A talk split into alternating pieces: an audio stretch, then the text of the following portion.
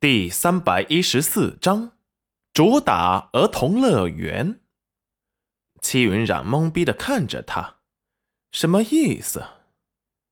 赵宝业突然觉得自己问的有些唐突，立即解释道：“就是我听人说你受伤失忆了，所以他很好，不用你关心。”裴元君上前挡住赵宝业的视线，说道。戚云染见赵宝业关心他，怕是以前认识他的，立即把裴元君推开。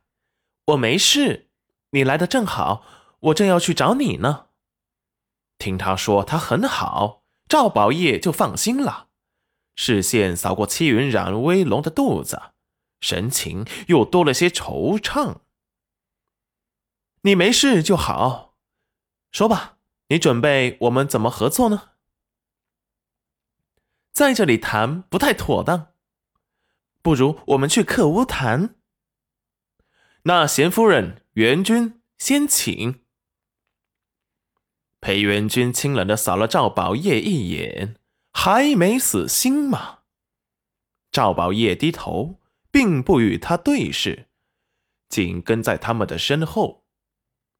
此时，楼明珠突然出现在了屋子的转角处。他的腰伤经过方神医的诊治，已经可以下地了。方神医让他出来多活动一下。他一出来就发现了裴元君和戚云染，看着他宠溺着看着戚云染，他倒是分不清他到底是喜欢的是谁了。不过不管他喜欢谁，他把两个贱人都弄死。那就行了，特别是那个戚玉露，他会让他死的比他前世凄惨百倍。说完，让丫鬟扶着他进屋去，他要好好的养好伤，这样才能报复他们。裴元君，你给我等着，等收拾完那两个贱人，本公主一定不会放过你。把你囚禁起来，让你每日只能看见我，让你也尝尝我前世被逼疯的滋味。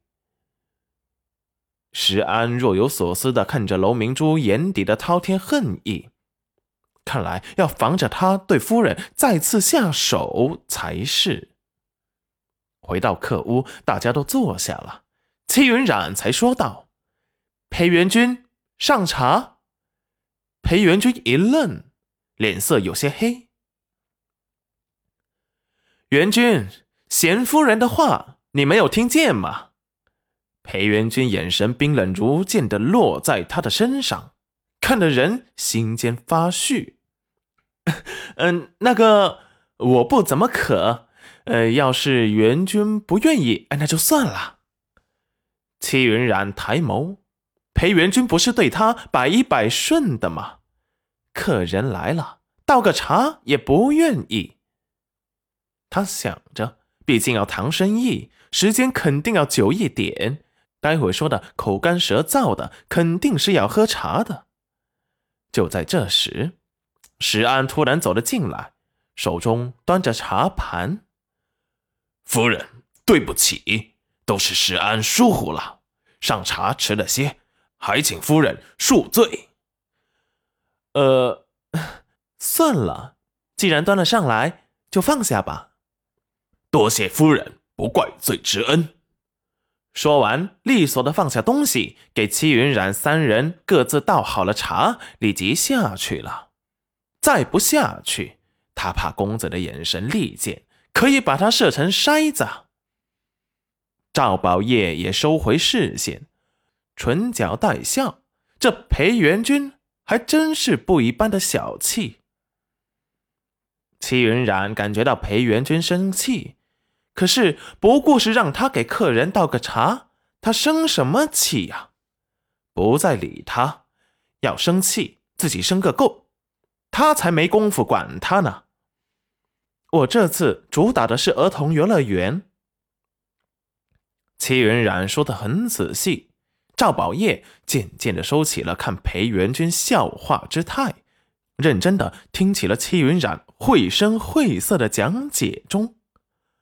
我们修建了游乐场地，再在这里修建大型的学院，到时候请些有名望的夫子大儒来坐镇。我们后面计划修建的楼房就可以全部卖出去了。赵宝业听闻，眼前一亮。